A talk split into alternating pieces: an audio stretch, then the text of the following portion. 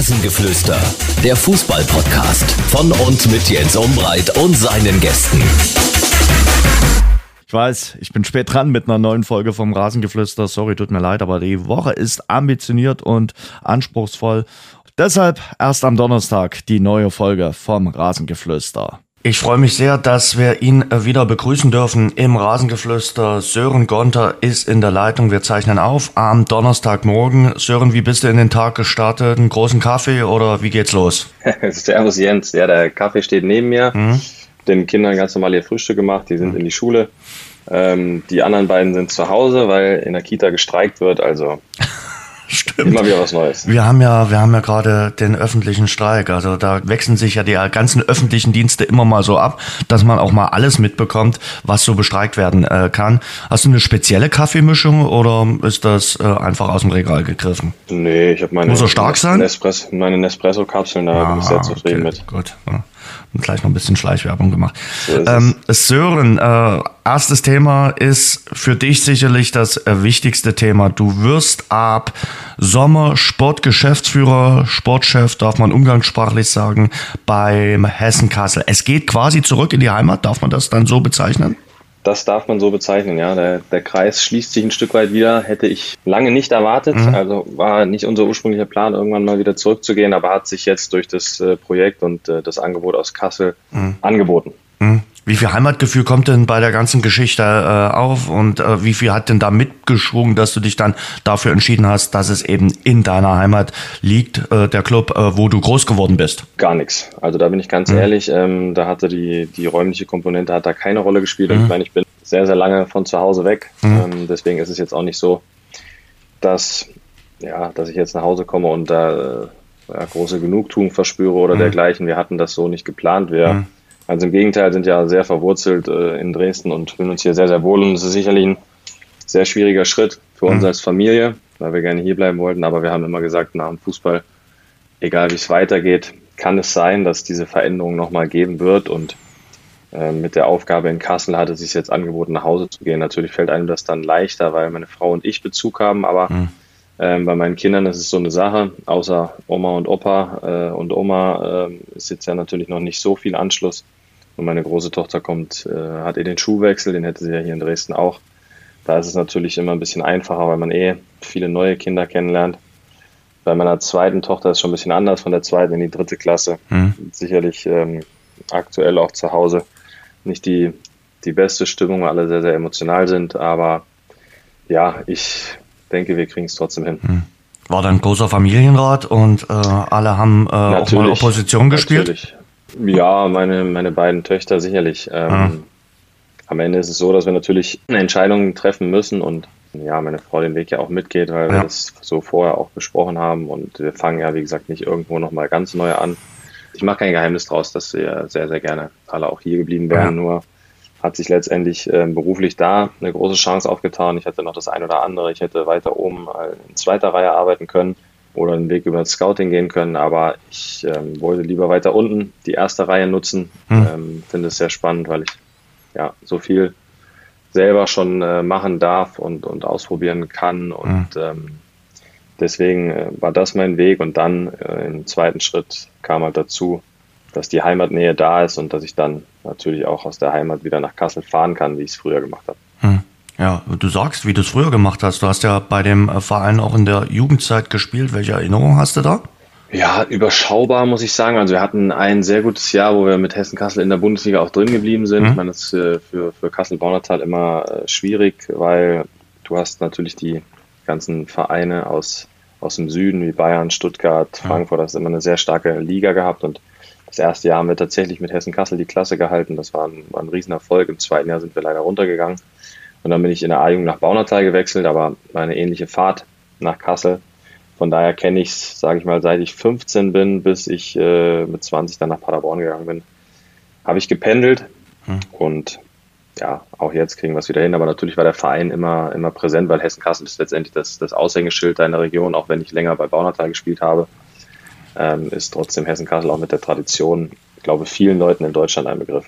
Auf jeden Fall. Und Kassel sowieso, weil ich glaube, jeder ist schon mal an Kassel vorbeigefahren. Also man kommt an Kassel nicht vorbei, äh, wenn man mal durch quer durch Deutschland fährt. Ob vom Osten in den Westen oder vom Norden in den Süden. Äh, so es ist, ist ja nun mal die Stadt, die mitten in der Mitte liegt, äh, was sicherlich jetzt kein Nachteil ist, was die Entfernung betrifft, dass man da mitten in der Zentrale liegt, oder? Das stimmt, ja. Wird es nach, ja, nach Kassel gehen oder wirst du in deiner. Nee, das äh, sind ähm, bei uns in die Heimat sind so mh. knappe 60 Kilometer südlich von Kassel. Mh. Ich dann so 35 Minuten zu fahren, aber das ist ja im Vergleich zu dem, was ich nach Aue täglich gefahren bin, ist das ja Luxus. Und man kann ja während der Fahrt so ein paar Sachen auch schon äh, erledigen. Man kann zum Beispiel A, könnte man entspannenden Podcast hören oder B, Telefonate. Ich glaube, bei dir wird es dann eher auf Letzteres rauslaufen, dass man beides, telefoniert den Tag. Beides, äh, okay. Beides, aber dem äh, gibt es nichts hinzuzufügen. Ja, ich habe meine Telefonsprechstunde oder meine Podcaststunde nach Aue auch immer sehr gerne genutzt. Von daher ähm, habe ich damit kein Problem. Und wie du sagst, man äh, schlägt zwei Fliegen mit einer Klappe, weil man mhm. die Zeit und die Ruhe dafür hat, solche Sachen zu erledigen. Jetzt ist allerdings natürlich die sportliche Situation mehr als angespannt. Äh, für die, die es jetzt nicht wissen, äh, Regionalliga Südwest und ihr seid mittendrin, statt nur dabei im Abstiegskampf. Also das ist schon noch eine ambitionierte Aufgabe, um bis zum Sommer dort drin zu bleiben. Und das muss ja das Ziel sein, äh, dass du nächstes Jahr dort in der Regionalliga so richtig anfängst.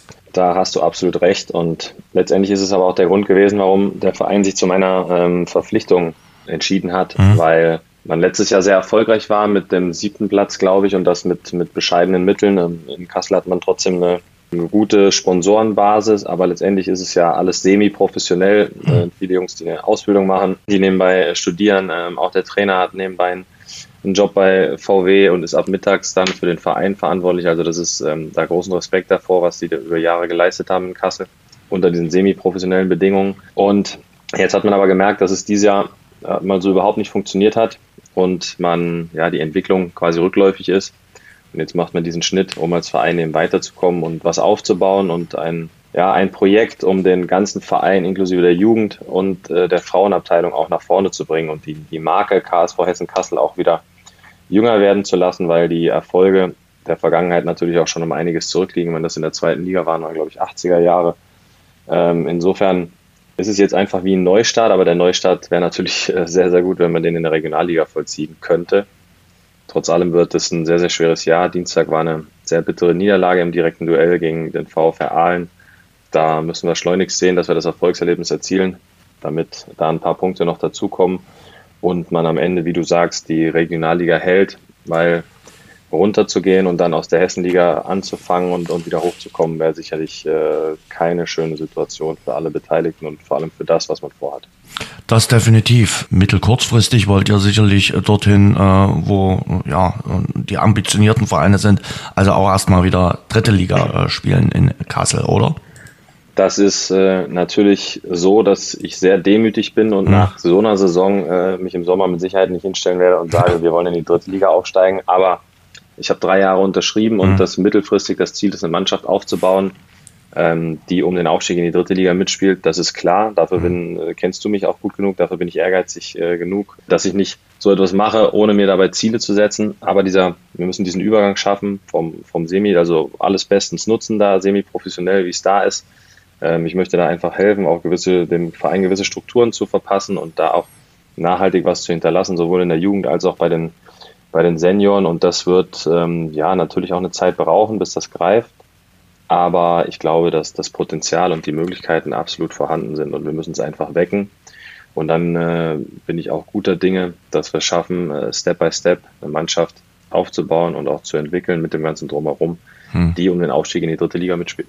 Ist ja auch namhaft besetzt. Also ähnlich wie die Regionalliga Nordost tummeln sich in der Regionalliga Südwest viele Vereine, die man äh, kennt, ja, ich glaube auch, die größte Qualität der Liga zeigt sich auch darin, dass von oben keiner runterkommt. Also wenn man sich die Südwestvereine in der dritten Liga anguckt, zwei stehen ganz an der Spitze mit Elversberg und, und Freiburg zwei. Waldhof Mannheim lauert, Saarbrücken lauert äh, und Wiesbaden lauert. Also sprich, wir haben fünf Südwestvereine, die alle äh, mitten im Aufstiegskampf sind. Also jetzt Freiburg zweimal ausgeklammert. Und ich glaube, das alleine zeigt die Qualität der Regionalliga, was da jedes Jahr rauskommt. Und ich denke, dass Ulm nächstes Jahr den Klassenhalt auch sicherlich schaffen wird hm. weil die ja jetzt schon äh, sehr professionell aufgestellt sind. Mit unserem alten äh, Kollegen Lukas Röser in vorderster Front. Siehst du?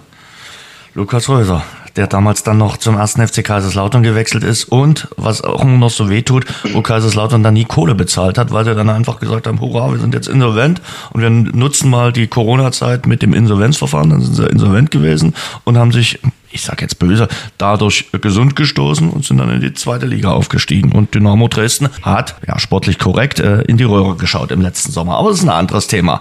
Ähm, das ist für dich natürlich ein, ein Sprung gleich dann ins kalte Wasser, aber du hast gerade schon erlebt, du hast die Möglichkeiten, entweder zweite Reihe noch mal ein bisschen schauen oder zu sagen, okay, ich übernehme jetzt komplett die Verantwortung. Äh, ich äh, weiß dann auch, was ich tue und ich bin dann auch quasi das erste Mal der Chef. Genau, ich habe sehr, sehr große Lust äh, darauf und ich glaube, dass ich auch ein äh, breites Repertoire an, an Ideen und Ansätzen habe, wie das gut werden kann. Plus das Netzwerk äh, und die Erfahrung, die ich mitbringe. Deswegen traue ich mir das zu 100 Prozent zu, da in der ersten Reihe zu starten und bei, bei so einem Projekt zu helfen, mhm. das aufzubauen. Und natürlich ist es weiter unten dann eher klar, dass man das in der ersten Reihe macht, um ja auch kleiner anzufangen, sage ich mal. Aber natürlich möchte ich auch in, in diesem Beruf dann meine Schritte machen und, und besser werden und ja, irgendwann dann auch dort äh, meinen Weg gehen, ähnlich wie ich es als Fußballer geschafft habe. Mhm. Jetzt hast du natürlich als Experte auch eine sehr gute Figur gemacht, sagen viele.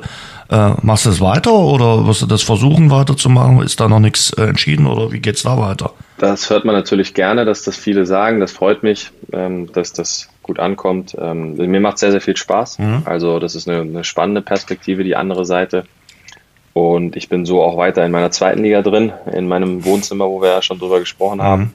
Das ist auch sehr wichtig und ich glaube auch, dass ich mich da natürlich sehr, sehr gut auskenne, auch mhm. wenn ich noch nicht als Trainer dort gearbeitet habe, aber die, die 300 Spiele oder die, die 14 Jahre, die es ja auch zweite Liga waren, plus, ähm, dass ich natürlich viele, viele Menschen kenne oder ein großes Netzwerk auch in dem Bereich habe, das ist natürlich eins, äh, weswegen Sky mich da auch verpflichtet hat. Und äh, ich habe mir in den Vertrag schreiben lassen, dass ich das weitermachen darf. Mhm. Mein aktueller Vertrag bei Sky läuft nur bis Sommer, aber wir sind, glaube beide Seiten sind sehr gewillt, das weiterzumachen. Und der Freitagabend ist dann dafür auch möglich. Natürlich ist es klar, wenn wir mit Hessen Kassel ein Freitagabendspiel haben, dass es dann nicht funktioniert. Aber die Freitagabendspiele in der Regionalliga sind überschaubar. Sprich, ich glaube, sie hatten diese Saison, wenn ich mich recht erinnere, zwei Freitagabendspiele. Also insofern gehe mal davon aus, dass ich das ähm, weitermachen werde, eben weil es großen Spaß macht und ähm, Sky auch sehr zufrieden ist. Schön. Dann lass uns äh, in dein Wohnzimmer gehen äh, und lass uns über die zweite Bundesliga äh, sprechen. Es hat nicht gepasst. Das sage ich jetzt nicht über unsere ersten 15 Minuten im Podcast, sondern das hat Martin Piekenhagen äh, gesagt über äh, die Trainerkonstellation bei Hansa Rostock beim Tabellenvorletzten. Ähm, er hat darüber gesprochen, wie es mit Patrick Klöckner gelaufen ist oder besser gesagt nicht gelaufen ist.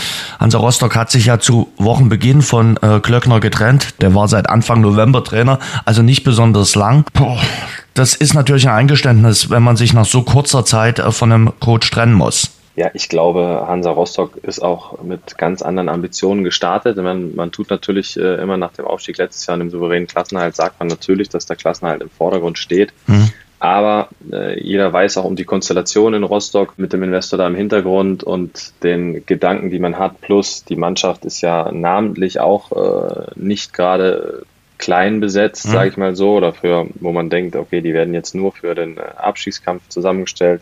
Mein alter Kollege Haris Duljevic beispielsweise. Ähm, insofern ist es natürlich klar, wenn man dann keine Punkte macht und vor allem auch keine Tore schießt, dass der Verein, auch wenn es erst im November diese Entscheidung weg von Jens Hertel gab, jetzt die letzte Patrone ziehen muss, um diesen Super-GAU, der es ja dann letztendlich für Rostock ist, weil wenn sie mittelfristig ambitioniert sind und eher Richtung oben schielen als Richtung unten, wäre der Abstieg in die dritte Liga jetzt natürlich was, was einen wieder um Jahre zurückwerfen würde. Und wenn Piekenhagen sagt, dass es nicht gepasst hat, man hat es leider auf dem Platz auch gesehen, muss ich sagen. Also die Spiele, die ich von Rostock gesehen habe, gerade eben auch offensiv, war wenig. Und deswegen ist es ähm, die logische Konsequenz, dass man so kurz vor Schluss ist es zwar nicht mehr, aber der neue Trainer hat jetzt noch Zeit, auch Einfluss zu nehmen und Dinge zu verändern bei den letzten neun Spielen. Hm. Von daher ist es, wie gesagt, bei den Ambitionen, die sie haben, nachvollziehbar, aber natürlich äh, tut es mir für Patrick Löckner leid, weil ich glaube, dass er schon ein guter Trainer ist, vor allem was ich auch von ihm gehört habe. auch aus äh, St. Pauli, aus seiner Co-Trainerzeit oder dann die Cheftrainerzeit bei Viktoria Köln oder Waldhof Mannheim, vor allem, dass er auch einen guten Fußball gespielt hat. Und manchmal ist es aber so, dass Trainer und Mannschaft ähm, nicht zusammenpassen. Und wenn er Martin Piekenhagen das sagt, dann wird es äh, so gewesen sein. Kannst du mir mal sagen, ähm, als draufschauenden, aber nicht drinsteckenden, äh, wie man das merkt, dass es nicht passt zwischen äh, Trainer und Mannschaft oder dass das einfach nicht greift? Ich weiß nicht, ob es im, im persönlichen Verhältnis nicht gepasst hat. So, Glaube ich nicht. Also so, so hat es Piekenhagen so ja auch nicht geäußert. Er hat ja, gesagt, das, haben, das hat ja. auch keiner von den Jungs gesagt, aber man hat als Trainer ja eine gewisse Idee von Fußball hm. und muss natürlich auch immer schauen, was an Spielermaterial da ist. Hm. Und das ist das eine, weswegen es nicht passen kann. Und hm. das andere ist, ähm, dass es vielleicht einfach in der Kürze der Zeit nicht möglich war, es zu vermitteln, weil letztendlich ist es in Rostock ja auch eine Situation gewesen durch den Trainerwechsel, wo man nicht äh, auf, darauf geschaut hat, dass etwas aufgebaut werden kann, sondern wo es von Anfang an um Ergebnisse ging. Und dann ist es so ein Zwiespalt, so ein Spagat, den du als Trainer hast. Inwieweit kann ich meine Ideen durchdrücken? Inwieweit muss ich vielleicht auch mal aushalten, dass es bei den ersten Ergebnissen rumpelt? Und inwieweit kann ich es mir erlauben? Mhm. Und das ist, glaube ich, ein Spagat, der für Trainer in der laufenden Saison, wenn sie in so eine Situation einsteigen, nicht der einfachste ist. Und in diesem Fall hat es nicht funktioniert. Aber was ich mich immer wieder frage, war es nicht schon ein Fehler, äh, den Hansa gemacht hat, sich von Jens Hertel zu trennen, der für Kontinuität steht und eigentlich auch für Erfolg im Osten. Magdeburg hat vor ein paar Jahren den gleichen Fehler gemacht, haben sich von ihm getrennt und sind damit auch nicht gut gefahren. Äh, ich finde, es war so der erste Ansatz einer Krise in der Hartelzeit und dann sagt man, okay, wir trennen uns jetzt, äh, wir müssen neue Impulse setzen. Ich glaube, er war vier Jahre da oder so und steht mhm. natürlich dafür für die Erfolge von Hansa Rostock die letzten Jahre und ist ein Trainer mit einer, mit einer klaren Idee von Fußball und er hat eben auf diese Ergebnisse geschaut. Und dann war es so, dass man im Sommer oder Frühjahr bei seiner Vertragsverlängerung fand ich schon das Knirschen gemerkt hat, ja. wo er gesagt hat, dass er gerne länger verlängert hätte und man ihm aber nur ein Jahr gegeben hat. Insofern war das, sage ich mal, ab Saisonbeginn für mich klar, sollte bei Hansa Rostock mal ein bisschen Sand vom Strand aus Warnemünde im Getriebe sein, dass da diese Patrone fallen wird. Und mhm. so ist es ja schlussendlich auch gekommen. Warum das so ist, äh, weil wie gesagt, ich habe gesagt, äh, Jens Hertel steht ja auch klar für eine, für eine Art von Fußball. Vielleicht hat man sich da mehr versprochen von seiner Mannschaft und äh, letztendlich hat der Schritt, wenn man Patrick Löckners Art und Weise von Fußball sieht, hin zu mehr Offensivfußball, der es ja dann eigentlich sein sollte bei ihm oder die, ja, wie soll man sagen, feinere Klinge, ähm, um es überspitzt zu formulieren. Daran hat man ja die Motive möglicherweise gesehen, die Martin Biekenhagen verfolgt hat. Das, es war eine erfolgreiche Zeit und beim ersten Mal Sand im Getriebe direkt die Entscheidung ähm, so zu fällen. Vielleicht denkt er jetzt äh, auch anders darüber. Hm? Die Rostocker Situation jetzt erinnert mich an die von Dynamo so ein bisschen in der Vorsaison. Und das Trennen von Jens Hertel, ich vergleiche es auch öfters mal mit Uwe Neuhaus Alex. hier in Dresden. Da war die erste Situation, da hat es geknirscht, klar. Die Saison davor unter Neuhaus lief auch nicht besonders, da hat man sich da irgendwie gerettet. Aber dann in die nächste Saison gegangen und da wusste man, dass genau das Gleiche, was du gerade gesagt hast. Wenn es anfänglich nicht klappt, wird man sich von Neuhaus trennen. Und genau so ist es gekommen. So, weiß ich nicht, ob man mit einem erfahrenen Trainer, der wirklich Erfolge vorzuweisen hat. Das ist ja kein Rookie, ob man sich dann immer gleich äh, trennen muss. Und Piekenhagen ist natürlich jetzt auch angeschossen bei ich den Fans. Ich glaube, ähm, da sind wir uns beide einig. Wenn man wahrscheinlich mit Mingos offen darüber reden wird, äh, ist er sich selber sehr sicher, dass es im Nachhinein betrachtet ein Fehler war, Uwe zu entlassen. Das glaube ich schon, dass ich das so sagen kann. Und ja, das sind die Dinge, die passieren, wenn man, wenn man Entscheidungen trifft. Da kann man auch daneben liegen. Der Trainer, der danach kam, da kann man sicherlich davon sprechen, dass man da daneben gelegen hat, äh, offen und ehrlich. Und deswegen kannst du da sicherlich schon recht haben. Das mhm. Problem in Rostock ist noch, was ich sehe, man will halt zu schnell zu viel. Man muss ja überlegen, man ist letztes Jahr, letztes ja. Jahr das erste Zweitliga-Jahr wieder gespielt, den Klassenerhalt geschafft. Vielleicht sollte man auf diese Kontinuität auch setzen und die Entwicklung Stück für Stück machen und nicht zu viel, zu schnell wollen. Und insofern wäre es möglicherweise besser gewesen, den Weg weiter mit Jens Hertel zu gehen, weil es durchaus wahrscheinlich gewesen wäre, dass sie auch dieses Jahr unter ihm, auch mit seiner Art und Weise Fußball zu spielen, den Klassenerhalt wieder geschafft hätten. Guck dir mal an, wie lange Union in der zweiten Liga gespielt hat. Die haben den Fahrstuhl von unten ausgeschaltet, haben gesagt, okay, wir bleiben jetzt erstmal in Etage 2 und ja. haben dann den Angriff gestartet. Du musst, glaube ich, erstmal versuchen, wegzukommen von diesem Fleckma Fahrstuhlmannschaft. Das ist auch das, was man hier dann in dieser Stadt äh, versucht, äh, in, in, in Dresden rauf, runter. Aufstiegsfeiern sind sicherlich schön. Aber irgendwann ist es cool, sich erstmal in der Liga festzubeißen und noch nicht immer dann, weil du vielleicht Vierter bist, zu gucken, oh, jetzt diese Saison können wir aber auch vielleicht mal noch mehr machen. Nee, äh, ich finde es dann erstmal gut. Kontinuität ist das Schlagwort da immer. Dem ist nichts hinzuzufügen. Also das ist ähm, das, was äh, die Vereine, wo es wirklich erfolgreich funktioniert, dann auch von denen unterscheidet, wo es nicht funktioniert. Rostock, äh, zweitschwächstes Rückrundenteam. Jetzt ist jemand da, und ich glaube, das war für Pickenhagen ganz wichtig, ähm, der die zweite Liga kennt, der bis Februar auch noch mittendrin war in der zweiten Liga, der auch den Abstiegskampf hautnah erlebt hat. Äh, Alois Schwarz. Also der steht auch für eine ganz bestimmte Art von Fußball. Ich sag mal, er wird jetzt nicht offensive Ole spielen lassen, sondern es geht knallhart darum, jetzt irgendwie, wie du es gerade auch schon gesagt gesagt hast, in der Liga drin zu bleiben. Am Ende sind wir jetzt wieder bei der Art hm. des Trainertyps äh, Jens Hertel gelandet. Ja, denke ich auch. Ehrlich muss man ja auch sein. Also ähm, Alu Schwarz steht sicherlich auch ganz klar für eine gewisse Art von Fußball und für die Situation, in der sie sind, hat er sicherlich Erfolge schon nachgewiesen und beziehungsweise nachgewiesen, dass er erfolgreich arbeiten kann in dieser hm. Situation in der zweiten Liga und von daher ist die Idee dieser Verpflichtung von Piekenhagen klar, aber um es wieder aufzurollen, wie wir eben gesagt haben, vielleicht den Weg erstmal länger mit Jens Hertel zu gehen. Jetzt sind wir wieder in einer ähnlichen Art und Weise Fußball zu spielen ähm, oder einer ähnlichen Philosophie. Und insofern hätte man sich womöglich diesen Schlenk, diesen Schwenker jetzt die paar Monate mit Glöckner sparen können und hätte auch weiterarbeiten können mit Hertel. Gehen wir mal zu Schwarz Ex-Verein, zum SV Sandhausen. Der Trainerwechsel von äh, Schwarz auf Thomas Oral fruchtet noch nicht ist verpufft. Sandhausen, also dieses Jahr können sie es echt mal erwischen. Dieses Jahr stehen sie tatsächlich so schlecht da wie noch nie und ja. die anderen Mannschaften punkten und ich kenne äh, Tommy Ora ja auch gut, der brennt für die Aufgabe und ich habe ähm, auch aus Sandhausen gehört von den Jungs, dass er viel Zug, viel Feuer reingebracht hat und auch viel Inhalt. Mhm. Sie haben es in den ersten Spielen ja leider nur unentschieden gespielt, wo sie durchaus gute Spiele gemacht haben, wo sie sich vielleicht einmal hätten belohnen müssen. Natürlich war das Spiel gegen St. Pauli. St. Pauli natürlich mit äh, der breitesten Brust, die man haben kann, ähm, in der Art und Weise Fußball zu spielen, sicherlich schwierig. Muss man am Ende trotzdem nicht 5-0 verlieren.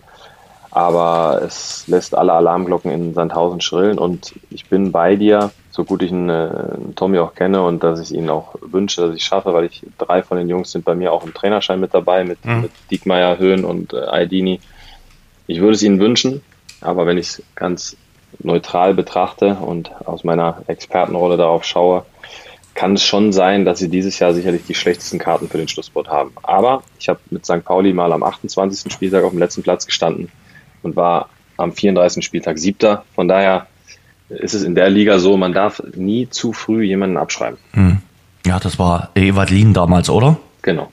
Ja, das äh, waren St. sechs Sieger aus den letzten sieben Spielen oder 19 von 21 Punkten. Und dann ging es mal die Treppe hoch. Ja. Aber das ist eher nur Leid, äh, in, in, im Gegensatz zu dem, was, was äh, St. Pauli jetzt macht. Darüber reden wir gleich. Also St. Pauli, äh, Serientäter, Wahnsinn. Äh, aber wie gesagt, äh, lass uns äh, erstmal noch ein bisschen den, den Abstiegskampf. Ist ja wirklich verrückt, was da alles los ist. Die halbe Liga ist wirklich in den Abstiegskampf verwickelt. Siehst du auch noch Hannover 96 zum Beispiel im Abstiegskampf? Weil die sind das schlechteste Rückrundenteam. Die kriegen gar nichts mehr auf die Matte. Und die Derby-Niederlage in Braunschweig wird jetzt ihr Übriges dazu beigetragen haben, dass die Stimmung rund um äh, Hannover 96 nicht besser geworden ist. Das ist eine sehr gefährliche Situation. Das ist die klassische Situation. Wir kennen es hier auch aus Dresden. Mhm. Ähnlich. Zwar standen sie im Winter nicht so hoch wie Hannover, aber vermeintlich gesichert mit, mit Blick eher nach oben als nach unten und dann kommt so eine Negativserie und wir wissen alle, wo es am Ende geendet ist. Ich hatte das 0,0 erwartet. Ich habe selber in meiner Wintertabelle Hannover sogar noch auf Platz 2 gesetzt. Musste ja natürlich den HSV auf 4 setzen, von daher brauchte ich jemanden für oben das Trio. Und habe damit wirklich nicht gerechnet. Die Mannschaft war sehr gefestigt zum Ende der Hinrunde, hatte 28 Punkte und hat einen super Trainer mit Stefan Leitl. Deswegen mhm. habe ich mit diesem Absturz überhaupt nicht gerechnet. Und wie du sagst, die Situation wird gefährlich, weil die Mannschaft von unten punkten. Gerade auch Braunschweig hat durch den Sieg jetzt wieder Oberwasser. Mhm. Ähm, Bielefeld hat nach dem Trainerwechsel performt. Regensburg gewinnt auf einmal Spiele, die sie auch nicht gewinnen müssen, wo sie vorher überlegen waren, ein Spiel verloren haben, haben sie jetzt beispielsweise in Kiel ein Spiel gewonnen, wo sie gar nicht wissen, wie sie das gewonnen haben. Aber am Ende zählt nur, dass die Mannschaften punkten. Und ich bin sehr gespannt. Vor allem das Umfeld in Hannover kennt auch jeder. Ja. Da ist auch immer alles möglich. Also selbst wenn Sie jetzt sagen, Stefan Leitl steht nicht zur Diskussion, bei Martin Kind ist, glaube ich, auch immer drin, dass er einfach beide entlässt. Wo man eigentlich gedacht hat, sie haben jetzt, sind jetzt sehr gut besetzt auf beiden Positionen. Ich glaube, Markus Mann macht eine gute Arbeit, Stefan Leitl ist ein super Trainer. Da hätten sie eigentlich ihre Kontinuität, die sie mal brauchen. Ich bin gespannt, wie lange sie daran festhalten, wenn die nächsten ein, zwei Spiele auch noch rumpeln. Mhm. Also Kontinuität ist nicht das Lieblingswort von äh, Martin Kind, das muss man äh, einfach mal äh, so sagen. Jedenfalls Offensichtlich in, nicht. In den, in den letzten Jahren. Äh, Nürnberg, der Trainerwechsel, weil wir über den Trainerwechsel jetzt gesprochen haben, auf Dieter Hacking und Christian Fjell als Co-Trainer. Boah, das macht sich schon bemerkbar. Also äh, ich glaube schon die Erfahrung von Dieter Hecken und ich glaube, er will sich auch selbst beweisen, will es auch dem ganzen Umfeld beweisen, dass er es noch kann und äh, irgendwie den Kern in den Sommer bringen. Ich glaube, er wird es auch nur bis zum Sommer äh, machen und dann mal schauen, wer es dann im Sommer übernimmt. Ja, vielleicht darf, äh, darf Fiello ja weitermachen. Also ich glaube, dass der Effekt absolut zu sehen war, dass sie einfach Fußball spielen wollen und auch die Spielertypen dafür haben. Klar drückt im Sturm ein bisschen der Schuh, deswegen stehen sie ja letztendlich auch da unten, weil sie mhm. den äh, klassischen 15-Tore-Stürmer nicht haben. Und trotzdem muss man ihnen ein Kompliment aussprechen, dass sie diese Sechs-Punkte-Spiele zu Hause sehr souverän gewonnen haben und sich so ein bisschen Luft verschafft haben, wobei die Luft ja jetzt nach dem Unentschieden in Bielefeld trotzdem auch wieder ein bisschen dünner geworden ist mit vier Punkten. Mhm. Aber ich gehe davon aus, dass da nichts mehr anbrennt. Und ja, Dieter Hecking wollte natürlich auch beweisen, dass es nicht so ist, wie Weinz hier gesagt hat, dass der Kader nicht mehr hergibt. Ähm, Saisonziel war mal Platz 1 bis 6, das werden sie nicht mehr schaffen. Aber ich bin trotzdem optimistisch oder überzeugt, dass sie mit Sicherheit am Ende noch auf einem einstelligen Tabellenplatz landen. Hm. Deswegen hat er da richtig entschieden und dann sind wir gespannt, was im Sommer passiert, weil letztendlich ist immer klar, welche Ambitionen in klar. Nürnberg auch sind. Wenn du jetzt sagen würdest, ich glaube, rausgehört zu haben, dass es für Sandhausen deiner Meinung nach richtig eng wird, äh, wer muss äh, ansonsten noch richtig bitter zittern äh, um den Klassenhalt und darf sich möglicherweise anschicken, gegen wen Wiesbaden in der Relegation zu spielen oder gegen Mannheim? Ich habe am Anfang äh, der Rückrunde gesagt, dass es äh, Magdeburg und Braunschweig trotzdem schwer haben werden. Mhm. Sie sind beide noch in der Verlosung und ich glaube, Braunschweig auch trotz des Derby-Siegs ähm, sehe ich am ehesten noch da unten. Regensburg mhm. habe ich aber auch auf der Rechnung. Ich glaube, dass Bielefeld sich retten wird. Mhm. Nürnberg sowieso. Wie gesagt, Hannover kann vielleicht noch, äh, noch enger werden. Und Rostock hat mit Alu Schwarz jetzt, wie gesagt, den Trainer verpflichtet, der auch die Spielertypen in der Mannschaft hat für seinen Fußball. Und deswegen glaube ich, dass wir am Ende überm Strich landen. Mhm. Aber festzulegen, wer in die Relegation geht, möchte ich mir nicht. Ich glaube nur, dass, dass es Braunschweig am Ende noch als Zweiten neben Sandhausen treffen wird und die Relegation wird mit, mit Magdeburg, Regensburg, Rostock relativ offen sein, mhm. wer sich da am Ende retten kann und wer in die Relegation muss gegen ich wen auch immer stimmst du mir nicht bei. Also, naja, du, wir dürfen, aber ich, wir, dürfen, Saarbrücken, wir dürfen Saarbrücken nicht vergessen. Stimmt, die sind, äh, stimmt. Die sind, ja auch, die sind auch noch mit dabei. Also, ich habe nicht den Namen genannt, vor dem du jetzt gezittert hast. nee. Man ist doch momentan auf einem direkten Aufstiegsplatz. Also hier in Dresden schaut ja eh niemand auf die Tabelle und von daher schaut auch niemand runter weiter auf, die, auf den Relegationsplatz. Lass uns mal nach oben schauen in der äh, zweiten Liga, auch dort mal auf den Relegationsplatz. Machen die drei es unter sich aus oder ich sag mal so ein Ich glaube ja, sie haben zu viele Punkte. Ja. Natürlich ist es jetzt am Wochenende so ein Schlüsselspiel Düsseldorf gegen den HSV. Ja. Wenn Düsseldorf gewinnt, sind es vier Punkte auf dem HSV und St. Pauli gewinnt jedes Spiel. Aber ich glaube trotzdem, die Mannschaften St. Pauli und Düsseldorf müssten jetzt in den neuen Spielen äh, dreimal mehr gewinnen als die Mannschaften von oben, beziehungsweise mhm. im Vergleich zu Darmstadt sogar viermal mehr. Und das sehe ich nicht. Und es macht auch keine der Mannschaften den Eindruck, jetzt total einzubrechen. Auch ja, wenn's, wenn, wenn man es vom HSV eigentlich gewöhnt ist, wobei sie letztes Jahr äh, zum Ende hin überhaupt mit sechs Siegen auf den Relegationsplatz gesprungen sind. Von daher kann man es von letztem Jahr auch nicht mehr behaupten. Deswegen glaube ich schon, dass die drei Mannschaften diese Plätze unter sich ausspielen. Aber ich habe auch bei den Kollegen von der Hamburger Morgenpost gesagt, ähm, die anderen beiden sind so stabil, dass ich den HSV tatsächlich wieder auf drei sehe. Und so leid es mir für, für meinen alten Kumpel Jonas Meffert tut, dass er zum vierten Mal in Relegation muss. Aber es kann sein, dass es darauf hinausläuft. Und wir alle wissen, wie die Relegation meistens für den Zweitligisten ausgegangen ist. Nicht positiv, gab kein Happy End. Äh, ich glaube, äh, ich glaube, Walter, der Trainer, sieht das ein bisschen anders als du, logisch. Aber eben Heidenheim und Darmstadt lassen sich auch von Rückschlägen nicht irgendwie beeindrucken. Gerade jetzt Darmstadt nach zwei Niederlagen die Antwort gefunden mit dem 2 zu 0 Sieg gegen Kaiserslautern. Ja, vor allem auch beide mit ihrer Heimstärke, insbesondere ja. Heidenheim. Ähm, das hat man gesehen. Der KSC hat 25 Minuten ein sehr gutes Spiel gemacht, war total verdient 2-0 in Führung. Und am Ende gehen sie mit einem 5-2 vom Platz, weil Heidenheim ab der 30. Minute sie aufgefressen hat. Und das ist das, was sie im Moment ausmacht. Diese Physis äh, sind äh, physisch den anderen Mannschaften überlegen, muss man sagen. Und sie, wie ich es gesagt habe, fressen einen dann ein Stück weit auf. Plus haben vorne mit Tim Klein jetzt aktuell natürlich den äh, Mann der Stunde in der zweiten ja. Liga, wo der Ball, äh, wenn er vom Fuß geht, schlägt er ein. Ähm, der kann im Moment, glaube ich, machen, was er will. Und das, das ist der Unterschied zu Heidenheim sonst. Also diese Stabilität hatten sie die Jahre eigentlich nicht, beziehungsweise dann haben sie auswärts in Düsseldorf, wo sie auch einen Punkt holen, dann eher mal verloren. Und deswegen sage ich, Darmstadt und Heidenheim sind stabiler noch als der HSV. Und hm. es kann gut sein, dass die Konstellation, wie sie jetzt ist, auch am Ende so steht. Kleindienst spielt so oder so nächste Saison erste Liga.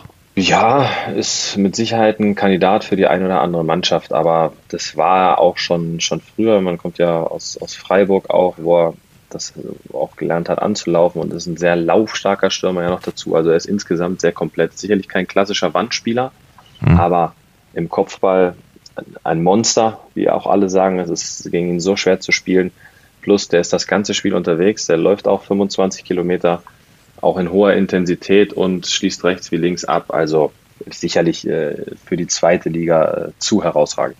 Hm. Was macht denn Fabian Hürzler? Erklär mir das mal. Also das ist ja verrückt. Er hat seinen äh, Harry Potter Stab dabei gehabt und hat äh, gezaubert. Ähm, nein, ich glaube, man muss zur Wahrheit gehört aber auch, dass sie einerseits mit, mit Peter natürlich jemanden dazugeholt haben, der einem jungen Trainer den Halt geben kann. Also ich glaube, eine maßgeschneiderte Rolle für Peter Nemeth. Da hat der äh, Bornemann ein gutes Händchen gehabt. Ähm, und trotzdem muss man sagen, man darf nicht außer Acht lassen, dass St. Pauli in der Hinrunde in vielen Statistiken auch sehr, sehr gut aussah. Allerdings Spiele unentschieden gespielt hat, die sie jetzt gewonnen haben. Das heißt, Thema Spielglück ist in einigen Spielen jetzt da gewesen, was in der Hinrunde nicht da war. Und das gehört einfach dazu gesagt. Und dann kommst du schnell in so einen Lauf. Dann hast du so Spiele wie gegen Rostock, wo dein Torwart überragt. Ähm, dann hast du gegen Fürth mal die, eine Haarspitze abseits und dann steht es eben nicht 0-2, dann kriegst du eine rote Karte und drehst wieder ohne die Qualität und ähm, oder die, die Leistung des Trainers schmälern zu wollen, sage ich einfach nur, dass es trotzdem zur Wahrheit dazugehört. Dieses Spielglück hatten sie in der Hinrunde nicht.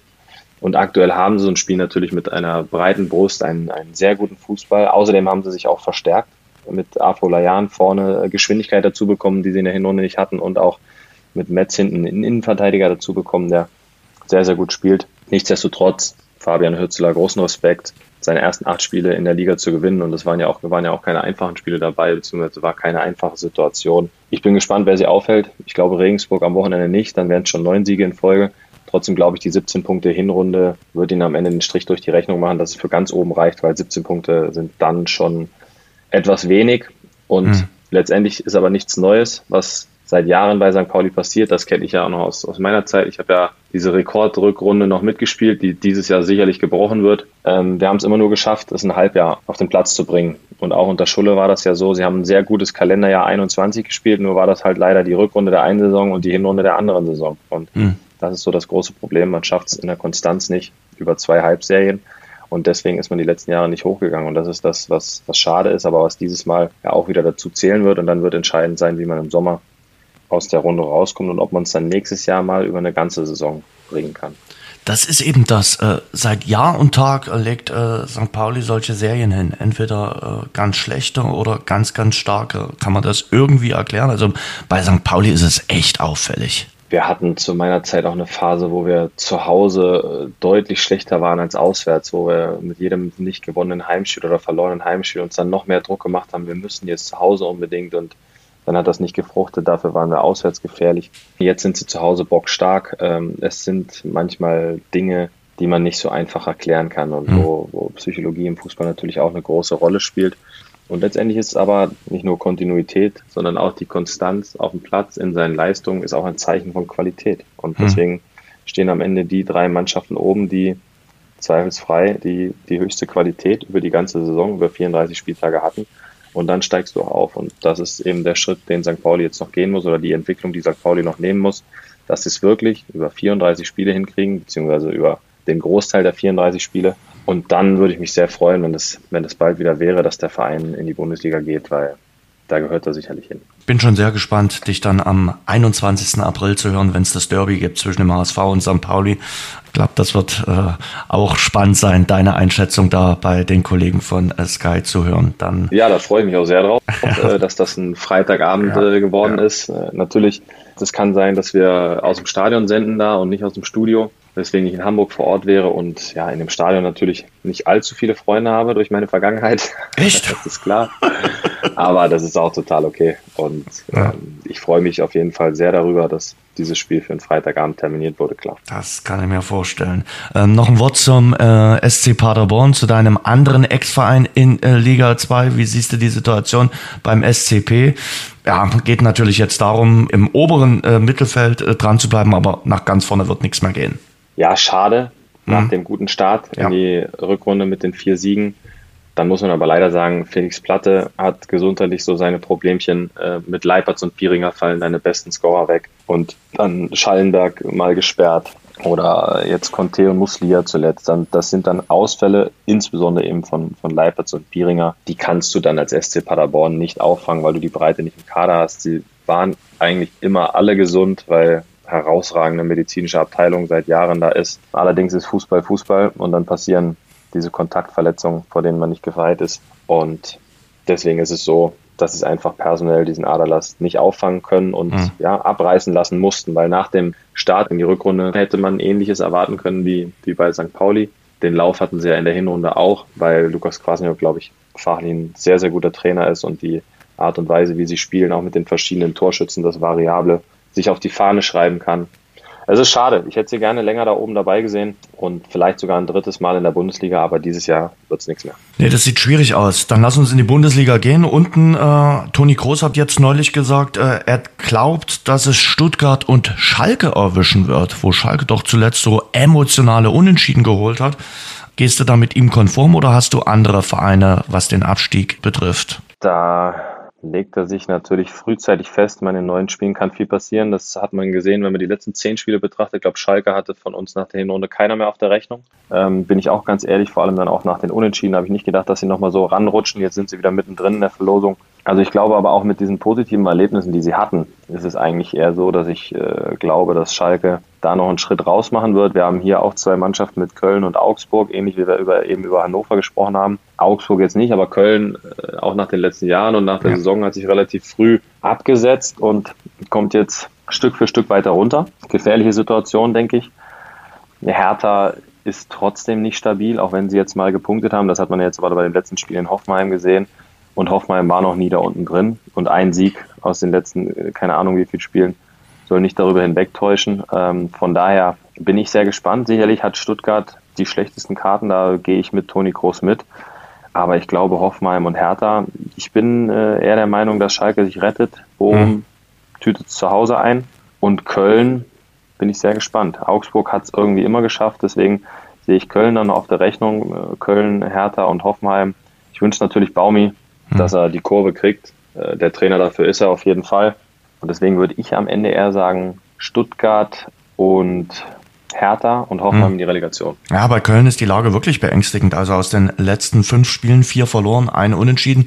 Das ist kein guter äh, Trend. Zurück nochmal zum äh, VfB Stuttgart. Äh, da sagt man jetzt, oh, da ist es auch schon wieder ähnlich wie bei Hansa Rostock, äh, so eine Diskussion, dass man äh, sagt, man, man diskutiert über den Trainer, über Bruno Labbadia, der noch gar nicht so lange im Amt ist, der ja erst zur Winterpause gekommen ist. Gibt man ihm aber auch nicht lange Zeit. Ich glaube, Fabian Wohlgemuth ist da genau richtig aufgehoben. Das war genau der richtige Schritt für ihn. Er mhm. hat seine Qualität auf der Position nachgewiesen und er hat die nötige Ruhe und auch die nötige Fachkenntnis, genau zu wissen, was die Mannschaft braucht, plus den Beraterkreis, den er da um sich rum hat. Und ich finde, man sollte Bruno die Zeit geben. Klar ist die Mannschaft auch nicht für die Situation zusammengestellt und, und viele jüngere Spieler auch und äh, ein bisschen den Zusammenhalt in der Mannschaft haben wir nicht so, was allem, was man hört. Und das ist aber natürlich für die Situation unten relativ wichtig. Trotzdem, es sind noch neun Spiele und Bruno Labbadia hat so eine, einen Erfahrungsschatz, auch wenn er jetzt zuletzt länger nicht gearbeitet hat. Ich glaube nicht, dass der VfB Stuttgart da von seinem Trainer abrückt und ich glaube auch, dass das die richtige Entscheidung ist, weil in der Kürze der Zeit jetzt noch Einfluss zu nehmen, finde ich schwierig. Und nur weil ich jetzt gesagt habe, dass ich auch Stuttgart unten sehe, heißt es nicht, dass sie am Ende da unten landen. Ich glaube, diese vier, fünf, sechs Mannschaften da unten, da kann es jeden treffen. Mhm. Ähm, und es kann auch sein, dass, dass Bruno mit seiner Erfahrung dem VfB noch hilft, da unten rauszurutschen. Von daher glaube ich nicht an den Trainerwechsel, so auch äh, wie ich Fabian Wohlgemuth kennengelernt habe. Und es ist in meinen Augen auch die richtige Entscheidung, festzuhalten. Dann gehen wir ein bisschen nach oben äh, bei Eintracht Frankfurt. Wenn ich dich frage, wann gab es den letzten Sieg von Eintracht Frankfurt? Muss ja. auch eine Weile zurückdenken. Ja, die letzten, glaube die letzten vier, fünf Spiele gab es keinen. Äh, 18. Februar, 2-0 gegen Werder ja, Bremen. Ich äh, zitter mit. Meine Neapel-Fahrt wurde mir ja leider geklaut von korrupten italienischen Behörden. Beim Heimspiel war ich allerdings da, muss man natürlich auch sagen. Also SSC Neapel, Wahnsinn. Also mhm. Seltene Mannschaft gesehen, die mit so einem Selbstverständnis Fußball spielt, so variabel und so überzeugend. Also da hatten sie leider gar keine Chance. Das war eine Nummer zu groß und da muss man dann am Ende, beziehungsweise kann man dann am Ende auch applaudieren und sagen, ja, das ist eine Top-Mannschaft und bin gespannt, wie weit es für sie in der Champions League geht. Ja, und für die Eintracht ist es schade, weil jetzt droht sie äh, auch die, das internationale Geschäft zu verspielen, weil Wolfsburg und Leverkusen lauern. Leverkusen jetzt mit dem Sieg gegen Bayern im, im, im Rücken. Im Winter war man auf Platz 4. Die Champions League wird es am Ende wahrscheinlich nicht mehr. Die Mannschaften sind schon punktemäßig sehr weit weg. Wenn man Union nimmt mit, mit 48, glaube ich, also acht mehr als die Eintracht. Freiburg hat schon sechs mehr und Leipzig ist ja auch noch davor mit, mit fünf mehr. Und das ist natürlich schade, weil man jetzt, ja, wie gesagt, in der Champions League war und im Winter auch auf diesem vierten Platz und letztes Jahr schon in der Rückrunde Plätze eingebüßt hat. Ich hoffe, sie kriegen es nochmal gedreht. Und eine Mannschaft wie Eintracht Frankfurt mit den Fans brauchen wir nicht drüber reden, dass die ins internationale Geschäft gehört.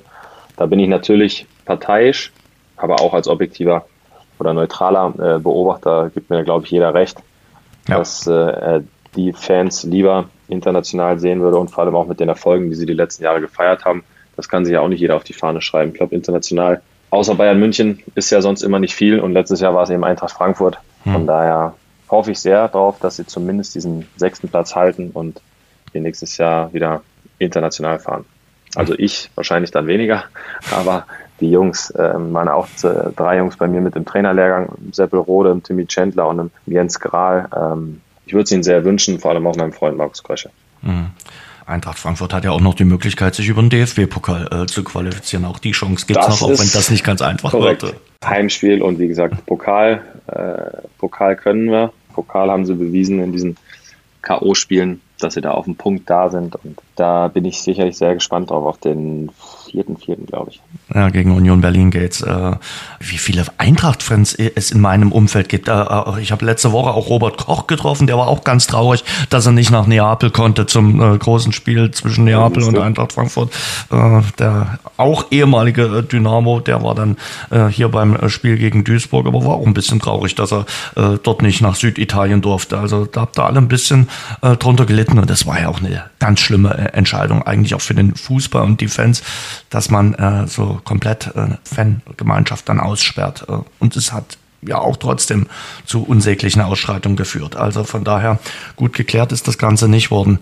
Nein. Für Oliver Glasner, wie siehst du da die Situation? Der hat natürlich schon äh, jetzt zuletzt, auch gerade nach der Niederlage bei Union Berlin, äh, aus seinem Herzen keine Mördergrube gemacht oder versucht das nicht zu machen. War dann kurz angebunden, aber hat schon zum Ausdruck gebracht, woran es seiner Meinung nach liegt, nämlich an der Defensive. Ja, nach allem, was man hört und, und auch von ihm liest, ist er fachlich, glaube ich, ein sehr, sehr guter Trainer. Mhm. Ähm, ist auch das, was die Jungs sagen. Trotzdem, auch nach seinen Aussagen, äh, muss man natürlich sagen, er ist sehr perfektionistisch. Und die Frage ist, äh, ob, das, ob man das bei Eintracht Frankfurt sein kann, dass wirklich immer alles äh, glatt durchläuft. Selbst bei Bayern München läuft es ja nicht glatt durch. Insofern muss man da vielleicht noch mal ein Stück Verständnis haben für solche Phasen. Er gilt nicht als der empathischste Mensch. Ähm, das zeigt sich dann auch in den, in den Aussagen und deswegen ist die Situation gerade nicht so einfach. Ich glaube, wie man auch liest, pokert er auch ein bisschen um seine persönliche Zukunft. Mhm. Und das macht äh, die Situation äh, natürlich sehr gefährlich. Aber ich glaube, dass Markus Krösche und sein, sein Team drumherum das Ganze einnorden werden in der Länderspielpause und dass man sich da zusammenraufen wird und die Saison zu einem guten Ende bringt, weil es ja trotz allem eine herausragende Saison mit dem Achtelfinale in der Champions League und vierten Fall. Platz da in der Hinrunde im DFB-Pokal weitergekommen. Also von was von Erfolgen man mittlerweile bei Eintracht Frankfurt redet und ja, wie die Erwartungen auch wieder steigen. Wenn, man muss gar nicht so lange zurückgehen. Da hat auch Eintracht Frankfurt mal Relegation gespielt in die zweite Liga. Mhm. Damals mit Nico Kovac und da stand es spitz auf Knopf. Man danach ist man Pokalsieger geworden, UEFA-Pokalsieger. Also um den Verein muss man sich eigentlich ähm, keine Sorgen machen. Das sind jetzt in Diskussionen, die man weiter oben führt, weil die Erwartungshaltung steigt. Aber insgesamt habe ich großes Vertrauen in alle Beteiligten, dass auch diese Saison zu einem guten Ende geführt wird. Und ich sage auch immer wieder, die Trainer, äh, die Eintracht hatte. Sie hatten immer ein gutes Händchen, egal welcher Sportchef da am äh, Drücker war. Und äh, die Trainer sollten auch wissen, was sie an der Eintracht haben. Äh, guck mal an, äh, Nico Kovac, gut, der ist zu den Bayern gegangen, aber das lief nicht ganz so toll. Adi Hütter ist momentan ohne Job.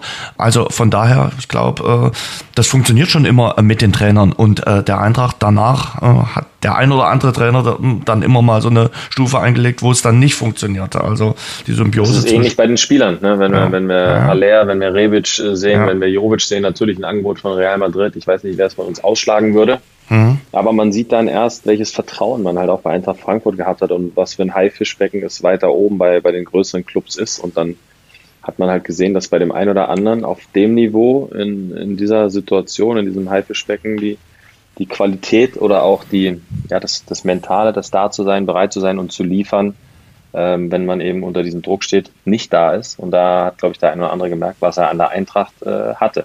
Mhm. Auch wenn dann am Ende das Konto ein bisschen mehr gefüllt war, aber das, äh, das Spiele- und Erfolgekonto ähm, konnte man damit nicht füllen, wenn man seine persönliche Statistik sieht. Und die Frage ist, wenn man so ein Henkelpott oder eine Meisterschaftsschale oder was auch immer hochhält und hat äh, am Ende, weiß nicht, zwei Spiele oder 150 Minuten auf dem Deckel stehen. Ich weiß gar nicht, ob man sich dann selber so als Meister oder Champions League-Sieger fühlt, wenn man so wenig dazu beigetragen hat. Ja, das stimmt. Bayern gegen Dortmund, äh, 1. April. Hast du einen Favoriten? Äh, wie siehst du die Konstellation für den deutschen Klassiko? Ja, in München ist es am Ende normalerweise genau das Spiel, was die Bayern wollen. Ähnlich, wie ja, gegen Union war es jetzt nicht so krass wie gegen Dortmund, weil Dortmund schon noch ein, ein Tick stärker ist als Union Berlin. Aber am Ende ist es, glaube ich, das Spiel, wo Bayern dann immer wieder die Muskeln spielen lässt und mhm. den Konkurrenten die letzten Jahre immer gezeigt hat, äh, bis hierhin und nicht weiter.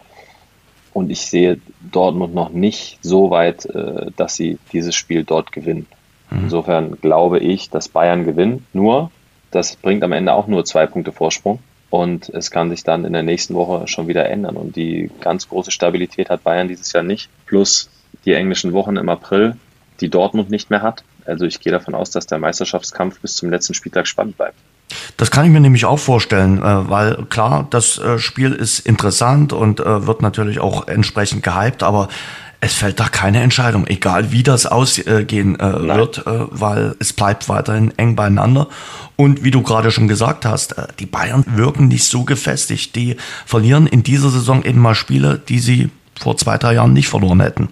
Es fällt auch mit einem Dortmunder Sieg keine Entscheidung, weil selbst nee. wenn die sich vier Punkte absetzen würden, ist äh, dann acht Spiele vor Schluss ja, ja. mit Bayern München immer zu rechnen. Wie siehst du die Konstellation für die Bayern gegen Manchester City? Aber wenn man Manchester gesehen hat gegen RB Leipzig, boah, also ich glaube, Bayern hat sicherlich keinen einfachen Weg ausgesucht, nee. wenn man auch bedenkt, dass danach Real Madrid wartet. Also wenn, wenn man dann ins Finale kommt und Paris, Man City und Real ausgeschaltet hat, dann ist, glaube ich, klar, wer am Ende den Champions League-Titel holt, egal was auf der anderen Seite passiert. Der SSC Neapel.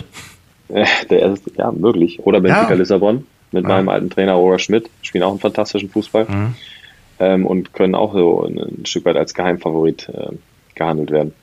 Ähm, nein, natürlich ist das das schwerste Los, was du hättest kriegen können. Da bin ich ganz ehrlich. City auch in der momentanen Verfassung mit einem Außerirdischen vorne im Sturm plus die spielerische Qualität. Also das wird auf jeden Fall ein, um einiges dickerer Brocken als Paris Saint-Germain. Und ich freue mich auf die Spiele, sicherlich ganz höchstes Niveau, die höchste Schule und Kunst des Fußballs. Ich traue es ihnen schon zu, dass sie da bestehen können, weil City in den Pokalwettbewerben es nie bis zum Ende durchgezogen hat. Und an einem Tag, wo die Tagesform so entscheidend ist, kann Bayern immer liefern. Aber wie ich es eben auch gesagt habe, City in der momentanen Verfassung wird es sicherlich ganz, ganz schwer. Ich drücke Ihnen die Daumen, aber wenn ich es äh, aus der heutigen Sicht entscheiden müsste, würde ich sagen, City setzt sich durch. Leider. Ja, es ist manchmal dann die Tagesform bei City, aber manchmal auch die spezielle Idee, die dann Pep Guardiola für solche Spiele hat, weil der sagt, okay, heute muss ich nochmal was ganz Besonderes machen und das äh, ist nicht immer gut gegangen, äh, gerade in der das Champions stimmt. League. Ähm, lass uns noch fix über Liga 3 sprechen, speziell auch über deine beiden Vereine.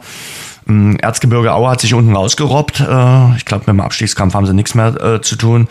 Ähm, aber natürlich jetzt, äh, ja, die letzten beiden Spiele, Stichwort äh, 1860 München, als auch vor allem das Aus im Sachsenpokal gegen den Chemnitzer FC, das hat dann doch schon auf die Stimmung gedrückt im Erzgebirge. Es wird egal wie, eine sehr durchwachsene Saison dann im Endeffekt bleiben. Ja, ich glaube, dass man am Ende irgendwo um nirgendwo einläuft, ähm, das war klar, aber das hätte man äh, im Winter so unterschrieben. Bin ich ziemlich sicher, vor allem, dass man sich so früh in diesem Bereich gelöst hat, war für alle Beteiligten wichtig. Und was, äh, was den Pokal betrifft, habe ich gestern Abend gesehen, hochverdient ausgeschieden. Wirklich nicht äh, annähernd den Hauch einer Chance gehabt, dort weiterzukommen. Und das ist was, was ähm, das Umfeld natürlich wurmen wird. Vor allem, weil es die letzte Chance war, in den DFB-Pokal einzuziehen. Über den vierten Platz werden sie es nicht machen. Deswegen glaube ich, dass das ordentlich auf die Stimmung drückt. Ja, ähm, die Derby-Niederlage hier habe ich ja live im Stadion verfolgt. Mhm. Die hätte schon nicht sein müssen. Da bin ich auch ehrlich. Also normalerweise muss das Spiel unentschieden ausgehen aufgrund der äh, Hochkaräter, die auf Aue Seite einfach größer waren, plus die strittige Situation da zum Schluss mit dem Elfmeter. Aber insgesamt, glaube ich, ist man trotzdem in Aue zufrieden, dass eine Saison, die im Winter so stand und so gestartet ist, äh, am Ende so endet, weil es hätte ganz, ganz anders ausgehen können. Muss dir allerdings äh, sagen, ich hatte äh, vom Auftritt in Dresden einen ganz anderen Eindruck als von dem gestern in Chemnitz. Also in Dresden sind sie mutig aufgetreten, da haben sie auch Absolut. wirklich das Derby mit für sich adaptiert. Gestern also klar, wenn du nach 30 Sekunden schon mal einen Gegentreffer fängst, macht das was mit dir. Aber sie hatten ja gar nicht irgendwie ansatzweise das Derby-Fieber, mal mit Ausnahme von Martin Mennel. Ja, also man muss aber auch Chemnitz ein Kompliment machen. Ja. Also sie haben es äh, zu einem Pokalspiel gemacht, was es sein soll. Sie haben mit Leidenschaft gespielt, sie haben mutig gespielt. Also da muss man am Ende, so sehr man auch sagen muss, dass Aue ja, versagt hat ja. gestern, ganz offen und ehrlich, muss man aber auch einfach äh, dem Chemnitzer FC da ein Riesenkompliment machen, wie die aufgetreten sind, wie sie das Spiel angegangen sind und auch wie sie mutig Fußball gespielt haben, ist es ein hochverdienter Sieg auch in der Höhe und da Kompliment an Christian Tiffert und seine Mannschaft. Und Dynamo in der dritten Liga seit zwölf Spielen äh, ungeschlagen, bestes Rückrundenteam jetzt in äh, Liga 3 im Winter, wir haben es so oft jetzt gesagt, war damit nicht zu rechnen, dass sie jetzt auf einem direkten Aufstiegsplatz so schnell stehen.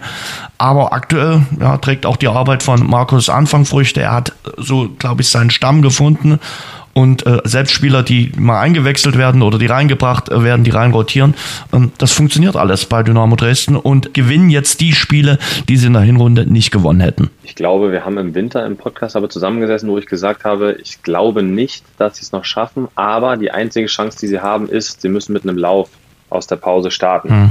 So. Insofern habe ich ja ein Stück weit recht gehabt. Ja, der Lauf hält auch immer noch an nach Meppen hätte ich es nicht gedacht, muss ich ganz nee. ehrlich sagen. Das erste Spiel habe ich auch im Stadion verfolgt, da war schon deutlich Ernüchterung wieder zu sehen. Und ich muss ganz ehrlich sagen, ich weiß nicht, ob es jetzt äh, daran liegt, dass äh, Markus Anfang mehr greift. Ich glaube, dass sie die letzten Spieler einen Tick weniger Verletzungsprobleme haben als in der Hinrunde. Und außerdem sieht man an der Mannschaft natürlich jetzt enorm, was ähm, Kontinuität, wenn eben dieselben Spieler auf dem Platz sind, plus Erfolgserlebnisse ausmachen. Mhm. Also ich glaube, die Mannschaft spielt einfach mit einem ganz anderen Selbstvertrauen. Das haben sie sich erarbeitet, aber ich glaube, wie gesagt, nicht weniger, dass es daran liegt, dass Markus Anfang jetzt großartig anders arbeitet. Er hat in, in, in, Darmstadt auch mal eine Situation gehabt, wo sie ganz unten waren. Da haben sie sich in der Winterpause entschieden, nur lange Bälle auf Dorsum zu spielen, also eigentlich gar keinen Markus Anfang Fußball zu spielen und haben in der Rückrunde damit, glaube ich, 33 Punkte geholt. Am Ende geht es, wie gesagt, immer darum, erfolgreich zu sein, vor allem hier in Dresden. Und jetzt haben sie den Lauf und ich bin gespannt. Ich hätte nicht gedacht, dass äh, Wiesbaden so abgibt. Ähm, der Rest ähm, war klar, dass die, diese Mannschaften in der Verlosung sind. Von daher bin ich gespannt, ob sie den Lauf auch bis zum letzten Spieltag halten können, mhm. weil ich glaube, in der Konstellation darf sich keine Mannschaft jetzt noch eine größere Schwächephase erlauben. Dann ist sie raus.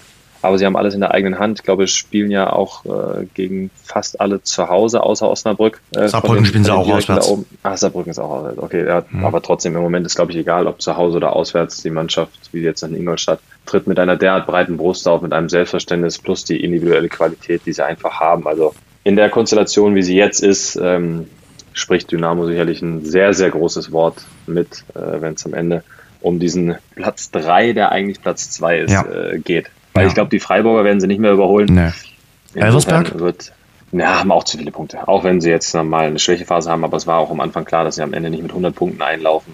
Deswegen trotzdem haben sie immer noch zu viele.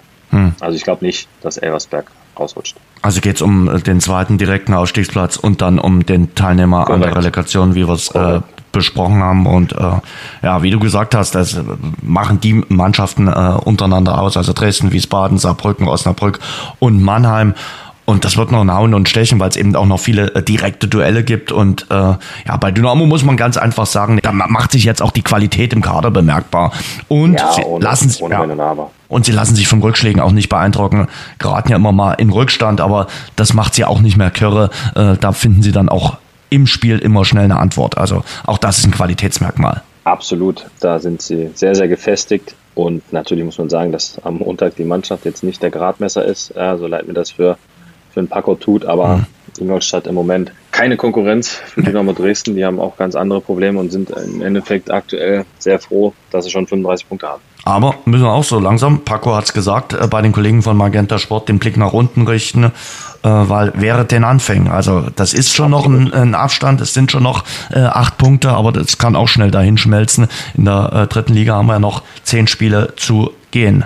Letztes Wort, äh, Nationalmannschaft jetzt, ersten Länderspiele im Jahr 2023 nach dieser verpatzten Weltmeisterschaft gegen Peru und Belgien sind natürlich bis zur EM hier im eigenen Land nur Testländerspiele. Sechs Neulinge sind berufen worden, es kommen ein paar Spieler zurück.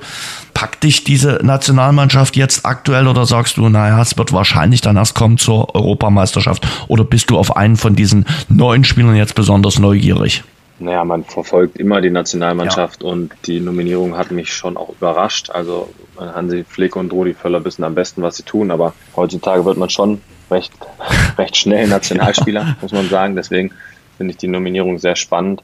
Ähm, aber natürlich fieber ich zur EM dann hin äh, deutlich mehr mit als ähm, bei diesen Testländerspielen. Das, das ist klar. Trotzdem blickt man darauf, wie die Jungs sich auch in diesen Spielen zeigen, weil ich glaube, dass es für uns schon gut wäre, auch gute Ergebnisse zu erzielen, auch für die ganze Stimmung Ja. drumherum und bei den Fans, dass jetzt einfach eine Euphorie entsteht, weil man guten Fußball spielt und gute Ergebnisse erzielt. Aber natürlich kann ich auch verstehen, dass sie das ein oder andere ausprobieren nach dieser, ja, wieder mal ernüchternden Vorstellung bei einem Turnier im Sommer. Sören, vielen Dank an dich für die äh, Eindrücke, für deine Einschätzung und ja, jetzt schon mal viel Erfolg für den Job in Kassel. Ich hoffe, wir hören uns davor nochmal, bevor du dort so richtig antrittst im äh, Sommer. Aber es ist auf jeden Fall eine spannende, reizvolle und sehr interessante Aufgabe, die du da antrittst. Das äh, ist so, dem ist nichts hinzuzufügen. Ich freue mich da auch sehr drauf und äh, natürlich hören wir uns gerne vorher nochmal und auch danach. Nur weil ich leider äh, das, das schöne Städtchen hier verlassen muss, äh, bin ich ja für dich nicht außer Reichweite. Wir sind ja in Kontakt und greifbar. Daher freue ich mich immer, äh, Gast im Rasengeflüster zu sein. Das wollte ich hören. Dankeschön. Was du äh, überhaupt nicht, du babbelst gar nicht äh, hessisch irgendwie oder äh, hast dir das abgewöhnt oder hast du nie äh, Nee, hessisch nee, nee, dafür oder? bin ich äh, zu nordhessisch. Äh, das ist eher das Südhessische und so weit unten bin ich nicht geboren und nicht aufgewachsen. Aber da gibt's auch, ich sag mal nicht Befindlichkeiten, aber da gibt's schon eine gewisse Rivalität, hat mir neulich jemand erzählt, zwischen Nordhessen und Südhessen, oder? Ja, ja, das, äh, das ist so. Das ist so. Ähm, die ist da. Da könnte man auch die Cairns in Kassel äh, zu befragen und spannende Duelle ähm, Anfang April in Offenbach Okay. oder dann der FSV Frankfurt, der auch in der Liga ist Ja. und nächstes Jahr Eintracht Frankfurt 2. Da wird's äh, kribbelig. Sehr spannend. Gut. Sören, vielen Dank. Danke dir. Das war das Rasengeflüster mit Sören Gonter. Schön, dass ihr dabei wart. Äh, Schön, dass ihr zugehört habt. Freue mich über euer Feedback. Äh, Gibt ja jetzt bei Spotify auch eine direkte Feedback-Funktion auf die jeweilige Folge. Schön da von euch zu lesen. Freue mich, wenn wir uns wieder hören hier in einer neuen Folge vom Rasengeflüster. Passt auf euch auf und bis zum nächsten Mal.